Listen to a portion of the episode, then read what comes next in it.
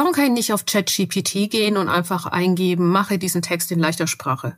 Der Kernpunkt ist dieses Thema leichte Sprache nach Regelwerk. Immer wenn ich den Übersetzen-Knopf klicke, dann kommt da auch leichte Sprache nach den Regeln von leichter Sprache raus und nicht einfach nur eine Textvereinfachung, wie ChatGPT sie kann. Echte Insights aus der Medienbranche. Hier sind deine Innovation Minutes. Direkt aus dem Media Lab Bayern. Hey du, schön, dass du wieder dabei bist.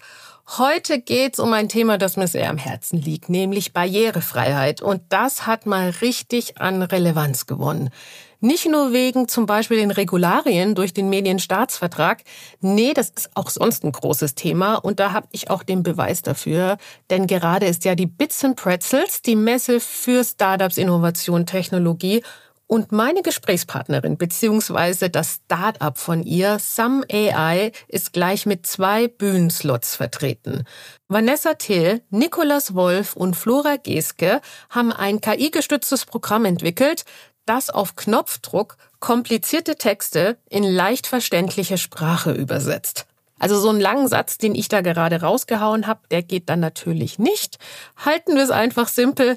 Ich bin deine Host Sabrina Harper und das ist das Gespräch mit Flora über Barrierefreiheit. Flora von Some AI hier im Podcast. Herzlich willkommen. Danke dir, Sabrina. Ich freue mich sehr, hier zu sein. Also ich fühle mich ja geehrt, weil ihr zusammen mit Michelle Obama auf der Ankündigung der Bits and Pretzels steht. Ihr seid da als Speaker. Das ist ja crazy. Finden wir auch. Und hier bei dir im Podcast zu sein, ist fast genauso toll. Insofern freue ich mich total auf unser Gespräch. ja, ich gebe mir äh, Mühe an, Michelle Obama ranzukommen. Äh, schauen wir mal am Ende, ob's klappt. Für alle, die euch nicht kennen, ich habe es gerade schon im Intro ein bisschen beschrieben. Ihr macht quasi leichte Sprache zugänglich auf Knopfdruck. So ungefähr würde ich es ähm, beschreiben mit Some AI, das ist wie so ein Google Translator und der spuckt dann eben leicht verständliche Sprache raus. Und das hat ja ganz, ganz viel auch mit Barrierefreiheit zu tun. Unsere Medienbranche, die ist ja auch so ein bisschen am Hadern und Ausprobieren und Testen. Wie kriegen wir was barrierefrei? Wie würdest du denn sagen, wie barrierefrei sind unsere Medien? Das ist eine sehr gute Frage und mein Urteil würde lauten, es geht. Also was wir sehen ist, dass es schon einige gute Initiativen gibt in dem Bereich, wo zum Beispiel Gebärdensprache angeboten wird oder wo es auch mal einen Wochenrückblick in leichter oder einfacher Sprache gibt. Aber wir sind wirklich noch weit entfernt vom barrierefreien Angeboten in der Breite. Also es ist super, dass wir mit den ganz kritischen Themen anfangen, mit den wichtigen Themen anfangen, zum Beispiel eben die aktuellen Nachrichten, Corona-Regeln, solche Themen. Aber ich finde besonders wichtig, dass wir in die Breite denken. Denn das wäre dann halt echte Inklusion, dass es zu allen Themen barrierefreie Inhalte gibt und dass Menschen, die die, die, die Inhalte brauchen, eben auch frei entscheiden können. Will ich wissen, wie der FC Bayern am Wochenende gespielt hat? Will ich mich irgendwie über Herbstrezepte äh, oder Herbstlooks informieren? Oder möchte ich mich eben auch mit den, mit den ganz harten Themen, mit dem politischen Tagesgeschehen auseinandersetzen? Wenn man da die Wahl hat, dann ist das echte Inklusion. Ähm, denn ich meine, niemand will den ganzen Tag nur Corona-Regeln lesen. Du hast es schon gesagt, in die Breite denken. Ist das denn der Grund, woran es scheitert aus deiner Sicht oder gibt es da noch mehr Faktoren? Aus meiner Sicht sind es zwei Faktoren. Ähm, das eine Thema ist die Awareness und das andere Thema ist die Umsetzung. Und ich starte mal bei der Awareness. Also die Erfahrung, die wir machen, ist, dass es vielen Menschen schwerfällt, äh, sich vorzustellen, dass nicht jede und jeder eben die Medien so nutzen können, ähm, wie man selbst. Zum Beispiel jetzt beim Kernthema leichte Sprache wenn man mit komplizierten Themen gut klarkommt, wenn man komplizierte Texte gut lesen kann, ähm, dann fehlt vielen Menschen die Awareness dafür, dass das eben nicht allen so geht. Und es gibt in Deutschland weit mehr als 10 Millionen Menschen, die Deutsch eben eher so auf Niveau A1 bis A2 lesen können und verstehen können, die durch die Komplexität abgehängt werden. Und ich weiß das persönlich, weil meine Tante davon betroffen ist, aber viele Menschen, mit denen wir sprechen, haben das gar nicht auf dem Schirm und sind dann total überrascht. Und ist die Awareness dann da, dann ist dieses zweite Thema eben die Umsetzung. Und man muss sich erstmal damit beschäftigen, was sind wirklich gute barrierefreie Inhalte. Dann muss man sich drum kümmern, die eben auch umzusetzen, Gebärdensprache, Dolmetscher, Dolmetscherin beauftragen, Alttexte schreiben, leichte Spracheübersetzung beauftragen oder selbst machen und so weiter und so fort. Und das ist dann aufwendig. Man kann auch einiges falsch machen. Äh, manche Menschen haben dann Angst vor einem Shitstorm, dass sie eben ein barrierefreies Angebot schaffen, das nicht richtig machen und die Szene dann mit dem Finger auf sie zeigt. Das heißt, es ist dann zwar gut gemeint, aber dieser ganze Space ist nicht so einfach zu navigieren. Und dieses Thema, der Aufwand ist immens, das Thema ist vielleicht auch ein bisschen unsexy, ungewohnt, ähm, das hält sich einfach wahnsinnig stark in der Medienbranche und deswegen gibt es, glaube ich, auch einfach Berührungsängste. Vielleicht wollen wir noch mal kurz auf den Punkt die Menschen eingehen. Du hast ja schon gesagt, das sind ziemlich viele und jeder hat da jetzt vielleicht so seine eigene Vorstellung von, das sind ja verschiedene Gruppen. Also man kann sagen, es sind irgendwie körperlich eingeschränkte Menschen, die äh, schlecht hören oder nicht hören, äh, blind sind oder schlecht sehen, solche Dinge. Das können psychische Erkrankungen sein. Es kann äh, Migrationshintergrund sein, dass man eingewandert ist und die Komplexität nicht kann. Also es ist ganz, ganz verschieden, woran es liegt. Absolut, genau. Das Thema Lernschwierigkeiten gibt's auch noch. Also eben äh, kognitiv einfach nicht auf, ein, auf einem Level unterwegs zu sein wie vielleicht andere Menschen. Das heißt, das ist wirklich ähm, ein, diverses Set an Menschen, die wir mitnehmen äh, müssen und für die wir auch einfach eine, eine Awareness brauchen als Gesellschaft, noch stärker als bisher. Gibt's denn Dinge, die schon gut laufen in den Medien? Ich habe vor kurzem ein ganz tolles Beispiel kennengelernt, und zwar bei den Lokalrundfunktagen in Nürnberg. Da habe ich den Daniel Pesch von TV Mainfranken kennengelernt. Und die haben in Würzburg ein tolles Projekt mit Gebärdensprache gemacht. Und zwar ist es so, dass Würzburg eine große Gehörlosenschule hat, also eine große Community auch, die Interesse an lokalen Medien und lokalen Informationen hat und die das Radioangebot ganz stark frequentieren. Die gehören zu den treuesten Zuhörerinnen und bekommen über das Radioangebot den Zugang zu den lokalen Neuigkeiten, aber die haben dann auch gesagt in Würzburg, naja, es müsste auch so sein, dass das visuelle Angebot, das visuelle Medienangebot für die Gehörlosen passt. Und die haben dann Wochenschau, Wochennachrichten in Gebärdensprache gebracht und dazu wirklich hunderte Rückmeldungen bekommen, dass das wirklich soziale Verantwortung ist, dass das gut ankommt und von den Betroffenen gut genutzt werden kann. Und was ich daran besonders toll finde, ist, dass sie auch bei der Wirtschaftlichkeit des Angebots ähm, sich, sich Gedanken gemacht haben und kreativ geworden sind. Also es gab einerseits eine Förderung, um das äh, Ganze auf die Beine zu stellen, aber die haben auch gesagt, ähm, es wäre doch super, wenn wir diese Kosten von circa 15.000 Euro im Jahr für die Übersetzung ähm, gesponsert bekommen. Und sie haben dann einen Badezimmergestalter gefunden, der barrierefreie Badezimmer baut und der quasi dieses Angebot gesponsert hat und der darüber auch ähm, jede Menge neue Kundinnen gewonnen hat. Und das gefällt mir daran eben besonders gut auch zu verstehen. Es geht da auch um eine neue Zielgruppe, die auch zahlungskräftig ist und die auch ähm, angesprochen werden kann, um nicht nur ein Angebot zu schaffen, was Geld kostet, sondern was auch Geld einbringen kann. Ja, also es geht nicht nur um gutes Tun, sondern äh, Wirtschaftlichkeit und ich glaube, dieser Aspekt Nachhaltigkeit ist ja auch ziemlich wichtig für Unternehmen geworden, das mit Leben zu füllen. Da spielt es wahrscheinlich auch rein. Absolut. Also ESG, das ist ja so dieser Sammelbegriff, unter dem nachhaltige ähm, Maßnahmen oft subsumiert werden. Und da geht es dann nicht nur um Environment, das I, sondern eben auch ums S, Social. Und diese soziale Verantwortung, der gerecht zu werden, das wird immer wichtiger. Eure Lösung jetzt ähm, für die leichte Sprache, die hat ja auch was mit KI zu tun. Jetzt äh, alle sind ja so ein bisschen KI-crazy. Ihr habt da jetzt schon vorher mit rumprobiert. Ihr seid ja zu dritt äh, als Gründer, habt auch einen technischen Hintergrund. Aber erklär allen nochmal bitte, wie dieses KI-Thema da reinspielt bei euch. Sehr gerne. Wir haben an der TU München studiert. Wir sind ein technisches Team und wir sind die Ersten, die sich diese Schnittstelle von Inklusion und neuester Technologie anschauen und da ein Tool geschaffen haben, was einerseits eben so die neuesten Entwicklungen im Tech-Bereich ähm, sich zunutze macht und andererseits aber ja barrierefreie Inhalte fördert. Und ganz konkret funktioniert das so, dass wir eben eine KI-basierte Übersetzung in leichte Sprache nach festem Regelwerk bereitstellen und das auf Knopfdruck, so dass man quasi wie du hast es gesagt, DeepL oder Google Translate einen komplizierten Text eingeben kann auf Übersetzen klicken und die leichte Sprache rausbekommt. Und es gibt dann noch so ein Werkzeug zur Nachbearbeitung, auch da volle Transparenz. Manchmal muss man noch mal ein bisschen ran an den Text, aber der Großteil und vor allem dieses Thema leichte Sprache nach fest definiertem Regelwerk, den decken wir ab. Und damit ist das Ganze sehr unkompliziert machbar, 90 Prozent günstiger als bisher, wo die Texte händisch geschrieben werden mussten. Genau, und wir finden da einen tollen Abnehmermarkt, einerseits im öffentlichen Sektor, wo es auch ein regulatorisches Thema gibt, aber eben auch in der Medienlandschaft, weil da auch durch den Medienstaatsvertrag regulatorisch getrieben das Thema Barrierefreiheit wichtig ist, aber eben auch immer mehr ähm, Medienunternehmen aufwachen und sagen, lasst uns doch in dem Bereich einfach mal was machen.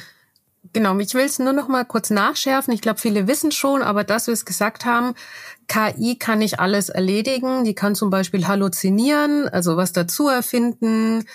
Bei allen Programmen und deswegen braucht es immer noch mal einen menschlichen Faktor, der drüber geht und einfach schaut, bin ich da meiner journalistischen Sorgfaltspflicht nachgekommen? Passt das so im Ganzen? Oder hat auch, glaube ich, einen Hintergrund mit, wie ist mein Backend?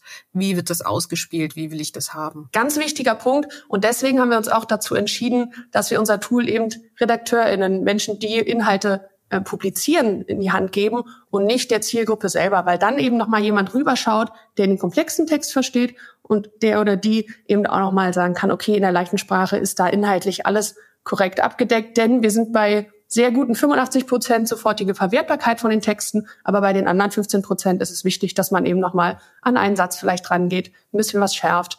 Ähm, genau, wichtiger Punkt. Jetzt muss ich was fragen, was du bestimmt ständig beantworten musst.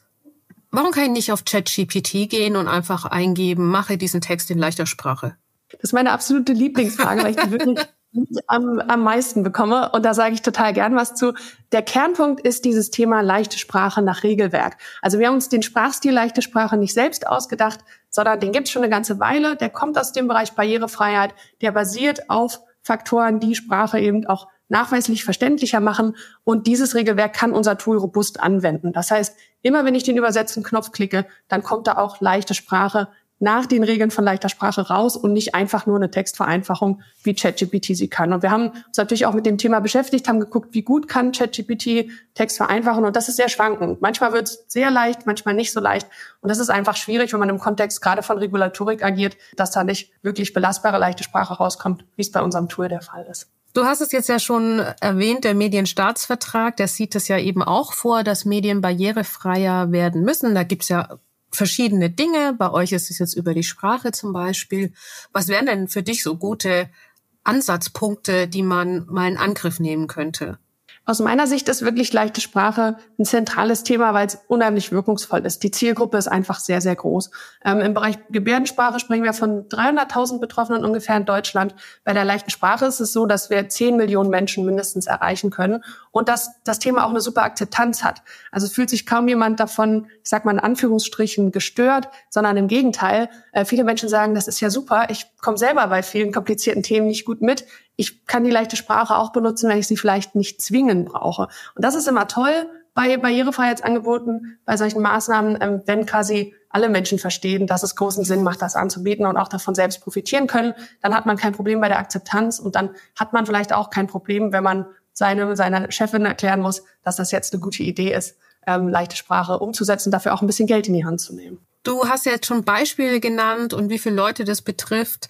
Gibt es denn auch irgendwie eine Forschung dazu? Also wenn ich ein barrierefreies Angebot zum Beispiel schaffe, wie viele Leute nutzen das dann wirklich? Oder gibt es da schon Auswertungen von Medienhäusern, die sagen, das konnten wir in der Reichweite steigern oder das konnten wir erreichen? Gibt es eine Datenlage ja, die gibt's. Allerdings muss ich auch da ganz klar sagen, ähm, wir arbeiten da selber dran, die zu schaffen. Also es gibt noch keine Erhebung in der Breite, ähm, wo man sich die Wirkung mal angeschaut hat. Wir machen das ganz gezielt in unseren Projekten, weil wir eben auch zeigen wollen, dass man damit nachhaltig was Sinnvolles tut.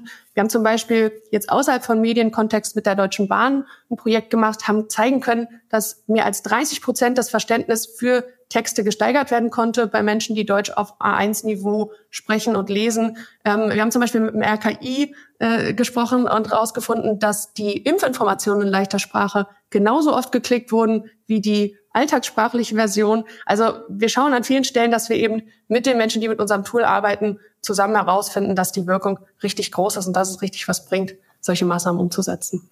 Ihr seid ja schon auch so ein bisschen dran in der Medienbranche und arbeitet da auch hier und da mit dem einen und anderen zusammen. Wie ist da so eure Erfahrung?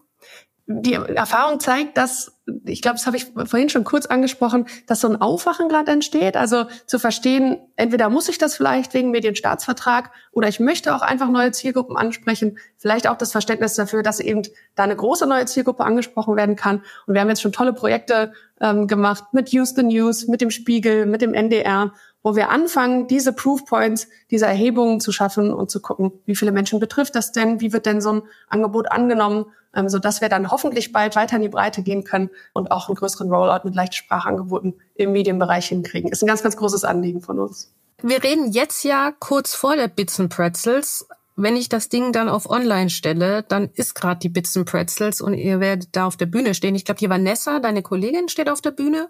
Unter anderem, genau. Wir beide haben unterschiedliche Bühnenslots. Also da zeigt sich auch, auch so ein riesen Founder-Festival wie Bits and Pretzels räumt dem Thema Barrierefreiheit und technologische Lösung großen Platz ein. Das macht uns total glücklich. Das ehrt uns. Okay. Und äh, dann will ich jetzt hier noch äh, auf Tape haben quasi. Du wirst mich Michelle Obama vorstellen. Das werde ich versuchen. dann stehst du hoffentlich genau hinter mir und ich kann äh, das irgendwann machen. Das wäre eine große Ehre. nee, so cool. Flora, ich glaube, das sagt echt schon alles aus, äh, dass ihr da echt so eine Kerbe getroffen habt und da ganz weit vorne mit dabei seid. Pioniergeist für Deutschland, in Deutschland entwickelt. Also ich glaube, da kann man richtig, richtig stolz auf euch sein. Und wir freuen uns natürlich, dass ihr auch im Media Lab wart und gefördert wurdet. Absolut, das sage ich immer wieder gern, ist eine Top-Förderung für Startups. Wir haben da gerade um die Medienbranche zu verstehen, um die Medienbranche zu navigieren, Top-Support bekommen. Ich empfehle das ein weiter, die im Startup-Bereich was mit Medien machen wollen. Ganz, ganz großes Lob und vielen Dank. Das habe ich jetzt aber nicht gesagt, dass du das sagen sollst. Du sollst nichts von mir bekommen. Das hast du nicht gesagt, aber du hast es auf Fame und das ist auch richtig so. Vielen herzlichen Dank. Ich danke dir, dass du dir trotz des ganzen Erfolgs oder ihr euch äh, noch Zeit für uns nehmt und hier in den Podcast kommt und uns teilhaben lasst. Und ich wünsche euch weiterhin viel Erfolg auf eurer Reise. Danke dir, Sabrina. Ob Flora und ich nun auch Obamas sind, das erfährst du in der nächsten Folge. Was wir definitiv schon wissen, Barrierefreiheit ist echt mehr als auf den ersten Blick ersichtlich. Wie ist das denn bei dir? Hast du dir schon mal Gedanken über weniger Barrieren und mehr Inklusion gemacht? Ich hoffe auf jeden Fall, du konntest aus diesem Gespräch was mitnehmen für deine Redaktion oder dein Medienunternehmen und dieses Potenzial für Inklusion für dich nutzen. In der nächsten Folge, da geht's nach Augsburg zum Pressedruck. Ich bin dorthin gefahren und habe mich mit Daniel Kempf getroffen. Er ist Geschäftsführer von PD Next. Das ist eine Art Digitalhub, der sich mit Technologie, Innovation, neuen Medien und Startups auseinandersetzt. Und ich habe ihm jede Menge Fragen gestellt. Folge diesem Podcast und sei dabei, wenn er mir erzählt, wie sich ein Verlagshaus zukunftsfit macht. Ich bin Sabrina Harper und wir hören uns ganz bald wieder. Das waren deine Innovation Minutes. Direkt aus dem Media Lab Bayern. Du willst mehr? Dann besuche uns auf media-lab.de und starte dein eigenes Projekt. Last but not least. Dieser Podcast ist möglich, weil wir tolle Unterstützer und Unterstützerinnen haben.